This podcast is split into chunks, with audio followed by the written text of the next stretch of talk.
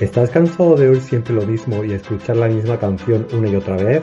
Pues te damos la bienvenida a los podcasts de Lightning Talks de Autentia, donde os acercamos las mejores charlas de la comunidad.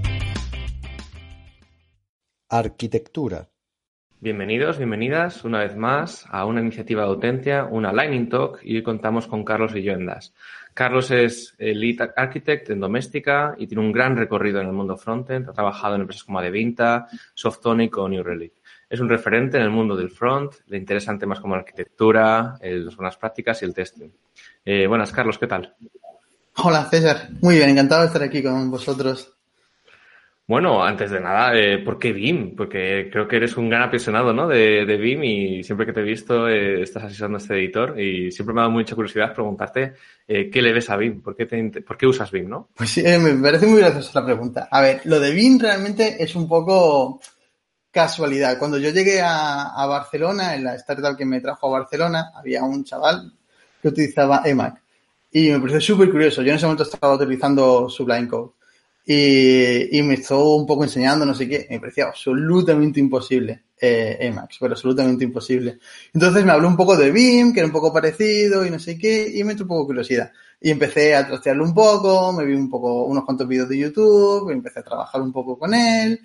Y, y joder, increíblemente me gustó bastante esto de tenerlo dentro de la consola, que era tan liviano, que cargaba los ficheros tan rápido y demás. Y, uh, y nada, empecé a trabajar un poco, poco, poco, poco y me hice memoria muscular.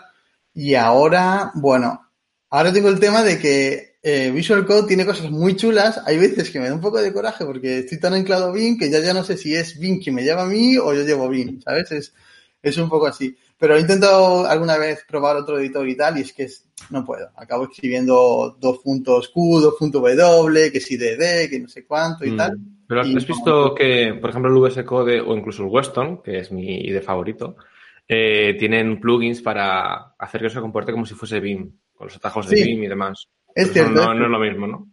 No es, no es lo mismo. Lo, alguna vez lo, lo, puse y lo probé y tal, es que no, no se siente igual. Lo que pasa es que hay veces que sí que me da un poco de envidia, ¿eh? Porque Visual Code tiene unas cosas muy bizarras eh, que puedes hacer que en Bing o cuesta más trabajo, no sé qué. Pero bueno, llega un momento en el que el 99% de mi trabajo lo hago perfectamente bien en Bing, súper rápido. Uh, tengo los autocompletados, IntelliJ de, de eh, TypeScript y todo esto.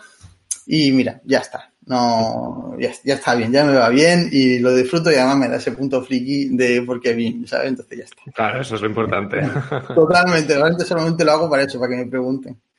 Sí, bueno, sí. y, y de, pero tú eres un experto en, en, frontend y tienes ya bastante experiencia. Y te quería preguntar, ¿por qué crees que hay tanta fijación hoy en día con los frameworks? Porque la gente se les va la cabeza con cada framework nuevo, eh, como si fuese, ¿no? A lo mejor incluso, pues, muy propios, como si fuesen suyos la, de la gente. ¿Por qué crees que es esto? Sí, hay un poco de, exactamente, hay un poco de, no sé si existe la palabra hooliganismo, pero hay un poco de hooliganismo con el tema de frameworks. A ver, yo el tema de los frameworks los, reentiendo, ¿eh? Al final, todos hacemos problemas muy parecidos, se han encontrado patrones en estos problemas y gente con la experiencia y demás ha generado estos frameworks que intentan solucionar ciertos patrones repetitivos en, nuestro día a día. Entonces, esa parte de los frameworks pues la entiendo súper bien. Lo que pasa es que somos también muy tribales algunas veces. Entonces nos encanta, yo soy de, yo soy rojo y tú eres azul, ¿no? Esto nos encanta. Eh, los frameworks están muy bien, está muy bien aprenderlo. Yo creo que está guay entender el framework, trabajar en el framework. Yo tengo muchos proyectos eh, personales hechos con frameworks y demás. Sobre todo lo que me gusta entender es, no es tanto utilizar el framework, sino entender cuál es el enfoque que el framework tiene para los problemas, intentar extraerlos y a lo mejor aplicarlos yo de una forma un poco más eh, a mano. Porque nos, ahora, por ejemplo, en, en, en Doméstica, que es donde estoy ahora, no estamos usando ningún framework per se, estamos utilizando muchas soluciones que he ido pillando de, de, de, de frameworks y lo estamos aplicando. Pero sí es verdad que el mundo de frontend se volvió loquísimo. Cuando parece que cuando salió Backbone, alguien disparó algo y todo el mundo se volvió loco y todo el mundo tenía que utilizar un framework, todo el mundo tenía que decidir cuál era el mejor framework y demás. Pero bueno, Sí, además esto es cíclico, ¿no? Y de hecho, justo lo estamos viendo un poco como el tema del renderizado, que antes todo era server-side rendering con pues, como PHP, luego todo se ha movido al front con frameworks como React, Angular o Vue, y ahora estamos volviendo a mover esos frameworks al backend para hacer service rendering, porque hemos visto que, bueno, las SPAs están muy bien, tienen una experiencia de usuario, pero en cuanto a SEO y demás, no, en, por ejemplo, en móviles con, con poca capacidad, no llegan a, al final sufren de optimización. Y ahora estamos moviendo todo esto otra vez a, al back, ¿no? Con frameworks como Next, JS o Nuxt o Angular Universal. Em, ¿Por qué este cambio? ¿Qué, ¿Qué, mejoras crees que, por ejemplo, esto supone? Claro, yo creo que, a ver, para entender un poco esto que has dicho, ¿no? Creo que hay que entender de dónde viene un poco la web. Claro, la web empezó siendo simplemente un texto estático con unos links que iban apuntando a otros textos estáticos, ¿no? Y esto fue la web hasta que Microsoft de repente coge e inventa un nuevo objeto que se llama XHR y de repente tú puedes inyectar contenido de forma dinámica en tu página web sin recargar toda la página. Después llega a, llega Google y desarrolla Google Maps y nos volvemos loquísimos porque la web ya se convierten en aplicaciones. ¿Sabes? Entonces la gente dice, ah, yo puedo hacer una aplicación con todo. Sí, no todo es una aplicación. Entonces nos damos cuenta de que mucho del código que nosotros generamos en nuestras aplicaciones tiene una parte estática y una parte que sigue siendo estos eh, documentos estáticos con, con, texto y demás. Entonces, pasamos a, los, a las SPA que están muy orientadas a ser muy, dinámicas, con muchas aplicaciones, hasta que nos damos cuenta de que, oye, ¿por qué estamos haciendo esto? Sí, yo me estoy dando cuenta que mucho de lo que yo estoy haciendo en el usuario lo puedo generar en el servidor y que sea completamente estático. Entonces, volvemos a ir al servidor, pero nos damos cuenta de que no tenemos por qué elegir una cosa a la otra, sino que con un poco de inteligencia y aplicando bien eh, nuestras, jugando bien nuestras cartas, ¿no? Con frameworks como Next y bueno, básicamente lo puedes hacer a mano si quieres, pero con frameworks como Next y tal, puedes tener, digamos, casi lo mejor de los dos mundos. Puedes generar el primer documento en el servidor y servirlo de forma estática prácticamente, y entonces darle esa experiencia dinámica al usuario de, hoy esto carga rápido, no tengo que, no veo nunca spinners, porque todo pasa muchas veces por debajo y demás, que te puede dar una aplicación, una SPA. Porque realmente una SPA bien programada es una experiencia muy guay de utilizar. Pues tenemos SPAs que son spinners, todos son páginas en blanco, no sé qué, pero bueno, eso es una, eso ya dependerá de cómo el fine tuning que le hagas a la aplicación por debajo y demás. Pero supongo que viene un poco de ahí, ¿no? De, veníamos de documentos muy estáticos, empezamos a meter dinamismo, nos dimos cuenta de que nuestras aplicaciones ni son documentos estáticos ni son 100% dinámicas, y encontramos ese punto medio en el que enviamos un documento estático y jugamos un poco con el estado local en la aplicación, en el cliente. Sí, lo mejor de ambos mundos, ¿no? De hecho, Next hace un montón de cosas que, que, son increíbles, ¿no? Entonces. Sí, sí, sí, sí. Pues, pues bueno, eh, tengo curiosidad un poco por dónde luego termina yendo otras cosas y hacia dónde se, se avanza. Eh, Yo... Ah, perdón. No, que iba a decir que, por ejemplo, del lazy loading, por ejemplo, Chrome ha anunciado que, que ya iba a hacer lazy loading él automáticamente como navegador de las imágenes, que si están abajo, pues no las cargaba. Entonces, claro, habrá un montón de funcionalidades que al final las asuma el navegador. Que, quedará de, para hacer de nosotros, nosotros, ¿no? Sí, yo, creo que vamos a ir mucho a la plataforma, mucho, mucho a la plataforma. A ver, y esto, esto igual me estoy tirando a la piscina, pero mucha de la tecnología que hay hoy en día, de, de DOM virtual, Diffie, no sé qué, no sé cuánto, yo me lo imagino muy cerca de la plataforma, con una experiencia muy, muy, muy, muy performante. Eh, Veremos, veremos hacia dónde va eso, pero yo creo que sí, yo creo que lo que vamos a hacer es que la plataforma nos va a facilitar un montón la rehidratación de las páginas, el, que el JavaScript se conecte a la página que tú estás generando en ese momento, eh, nos va a generar, nos va a facilitar un montón utilizar componentes, seguramente los web components se pongan mucho las pilas con la parte del service rendering o algo nos proporcionen para que el service rendering y los web components funcionen muy bien, que yo sé que el lead el ah, sí, te estaba buscando ahí Exactamente, está buscando soluciones. No, conozco bien la. Sé que la última versión, este, el último framework que han sacado que se llama Lead, si no me equivoco, tú me dirás. Sí, lo han eh, cambiado, ¿no? De Lead Element a, a Lead. A Lead, exactamente. Ahí ya hay algo de service rendering. Honestamente no lo he, no lo he, no lo he mirado. Pero bueno, ya está empezando a sonar. Este mundillo de rehidratación, de service rendering, no sé qué, yo creo que va a acabar eh, aterrizando de la forma nativa y con mejoras de performance y demás. Yo personalmente lo que he hecho mucho en falta es un buen sistema de rehidratación parcial, que no lo tenemos.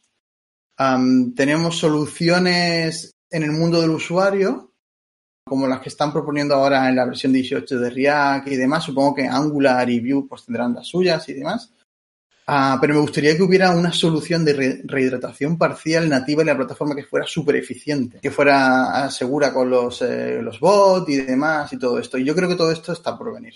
Hmm, estoy de acuerdo. Bueno, y saltando a otro tema, tenemos la parte de arquitectura, ¿no? Que te, que te apasiona y que eres gran defensor. ¿Y qué, qué, tienes en cuenta tú a la hora de definir una, una arquitectura? Pues, si te digo la verdad, eh, sobre todo lo que tengo en cuenta, no estoy buscando que sea, a ver, hay que encontrar, eh, esto igual, la diferencia entre complejidad y algo que sea difícil de hacer, ¿vale?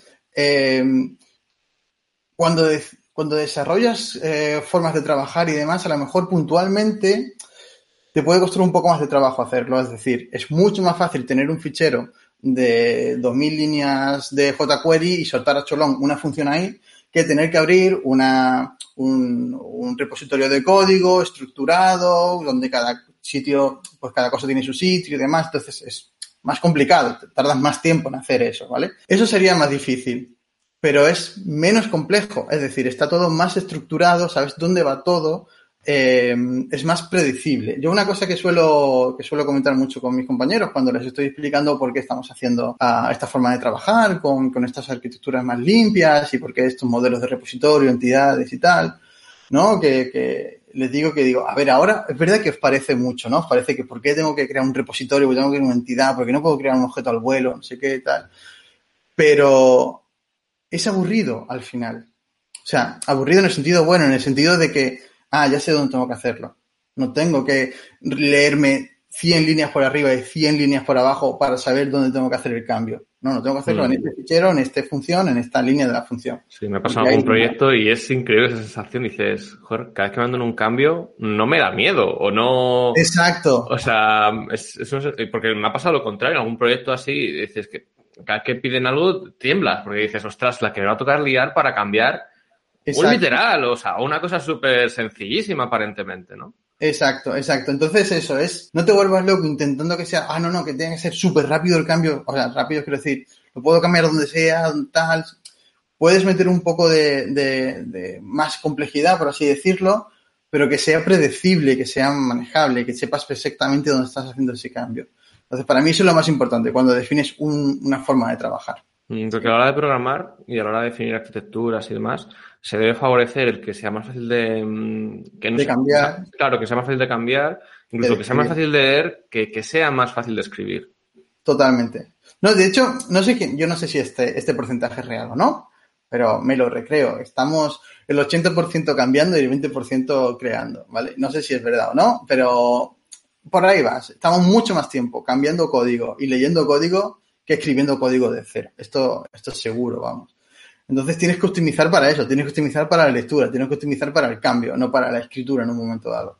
Es cierto que cuando tienes que hacer un caso de uso que incluye crear un modelo, el repositorio, los errores de no sé qué, ostras, pues igual tardas eh, una horita en escribirlo todo, pero cuando lo tienes que leer, lo lees porque sabes dónde está todo y cuando lo tienes que cambiar, sabes dónde tienes que cambiarlo. Sí, para mí, esa clave, para mí de arquitectura siempre van a ser los casos de uso. Creo que, que, eso esté explícito y verbalizado en tu código y aporta muchísimo valor. Porque leyendo lo que los casos de uso sabes lo que hace la aplicación y te permite luego un punto de entrada muy bueno para hacer cambios. Totalmente, totalmente. Además, una cosa que me encanta, que me parece muy guay cuando haces esto y ya lo haces un poco a escala, ¿no? Cuando ya no has hecho uno ni dos y ya tienes 50 casos de uso, en tu obligación, es que empiezas a combinarlos como piezas de Lego. Correcto. Entonces empiezas a construir lógica de negocio a partir de piezas de lógica de negocio. Y dices, vale, para hacer la búsqueda, pues voy a coger el caso de uso de obtener el current user, voy a coger el usuario, se lo voy a pasar al caso de uso de no sé qué y ese me va a hacer la búsqueda con no sé cuánto. Y a lo mejor no estás escribiendo mucho código nuevo, solamente estás reutilizando un montón de servicios que tienes dentro de tu dominio y estás jugando con piezas de, con piezas de, de Lego. Que después el servicio de current user puede ser monstruoso.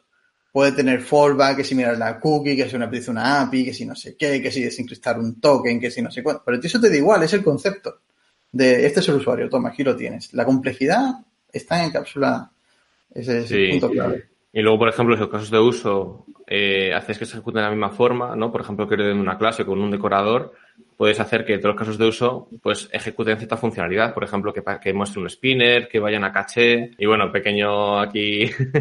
eh, nosotros, por ejemplo, en Autentia usamos un framework que hemos creado que se llama Archimedes, archimedesfw.io, que podéis buscar y que podéis usar, que es justamente esto. En base a los casos de uso, pues hacemos uso de caché, tenemos una especie de eh, log de trazas y eso se permite gracias a que tengamos separados esas piezas que tú mencionas de lógica de negocio claro.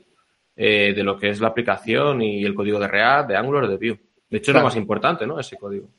Totalmente, totalmente, porque um, a ver cómo digo esto sin que me odien los amantes de React. Pero a mí React no me importa mucho, quiero decir, para mí solo es el mecanismo de delivery de la, de la lógica de negocio. Um, de hecho, me gustaría en un momento dado poder ir 100% a la plataforma, porque seguro que va a ser siempre más performante que todo tu trabajo de presentación de UI sea puro plataforma que tiene que cargar librerías de terceros que nunca van a estar tan optimizadas como la pura plataforma. Entonces, si tienes desacoplado esto, hoy en día no es realista, pero si tienes desacoplado esto, oye, ¿quién te dice que dentro de 5 o 6 años no sea realista decir, venga, vamos all in con la plataforma y reutilicemos la lógica de negocio que ya la tenemos. Y esto, esto que comentaba hacer de que está súper guay, es, es, esto, es esto porque esto funciona, ¿por qué? Porque tienes todos los conceptos súper bien aislados y puedes decir, mira, en este punto del código, que son todos los casos de uso aquí, no sé qué, pongo una sonda. Y sé exactamente dónde lo estoy poniendo y sé que la gente que va a construir nuevos casos de uso lo va a poner ahí y es todo hiper predecible. Es, esta es la maravilla de trabajar de una forma tan estructurada que es lo que te otorga una, una arquitectura pues bien pensada, eh, bien estructurada y, y consistente. Claro. Y, y, justo para las personas que quieran indagar más en el mundo de la arquitectura, que quieran pues, aprender de, de cero, ¿qué, ¿qué, recomendarías? ¿Tienes algún libro, algunos recursos? que Mira, yo recomendaría que se dieran el código fuente de Arquímedes, eso para empezar. no, en serio, me parecería súper interesante. Hay proyectos muy interesantes que lo hacen. Eh, después sí que hay un libro que a mí me, me, me ayudó un montón a, a entender la, las arquitecturas limpias y demás, que es un libro eh, que se llama eh, DDD en PHP, ¿vale? Lo podéis pillar por, en Limpab y demás, es, está súper bien. Uh, y después hay un montón, yo lo que recomendaría también es leer un montón de código. Y hay una cosa que no se dice que es intenta hacerlo y equivócate. De verdad, creo que el mejor maestro que tienes es el error. Entonces, lete, lete algún libro que te explique un poco de arquitecturas limpias, hay un poco, tú buscas eh, este que he recomendado que me parece súper interesante. Hay algunos proyectos eh, que puedes leer el código fuente y entender cómo funcionan. Y después de eso, lo que tienes que intentar, o lo que yo he intentado hacer muchas veces es intenta implementarlo y equivócate. Ah, mira, pues no quiero generar 20.000 factorías para no sé qué, pues ya me he equivocado, pues eso no lo quiero hacer. Ah, no quiero mezclar servicios con repositorios, por decirlo pues ya me he equivocado. Ah, pues eh, objetos planos de TO para todo, pues vamos a intentar meter un poco más lógica de negocio, no sé qué, vamos a intentar empujar la lógica de negocio hacia los modelos en lugar de dejarlos en las capas más exteriores. Esto de hecho es una cosa que suele pasar mucho.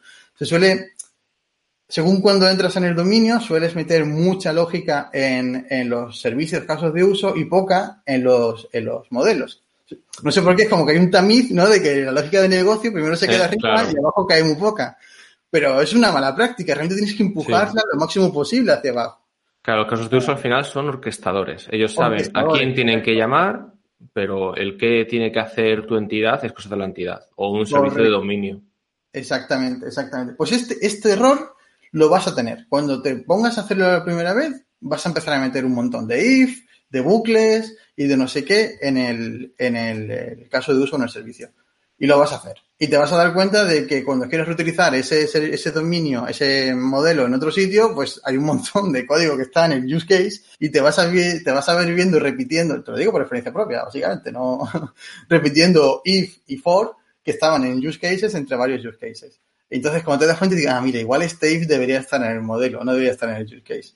Entonces, es empujar lo máximo posible a todo lo que puedas a los modelos. Que por otra parte tiene sentido porque todo tu lógica de negocio es únicamente cómo interactúan los modelos. Únicamente eso. Al final es eso, es modelos interactuando. Y tienes un poco por alrededor que te permite o generar modelos o orquestar estas interacciones. Correcto.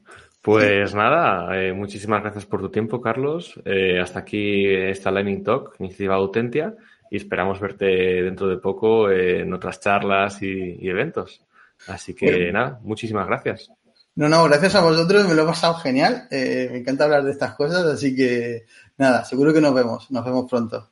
Sí, dejaremos tus enlaces de tus redes sociales para que la gente te pueda seguir y porque tú compartes mucho conocimiento y de escritura y de buenas prácticas y tal. Y seguro que a mucha gente le interesa. Yo encantado, yo encantado. Pues nada. Venga, César, Nos vemos.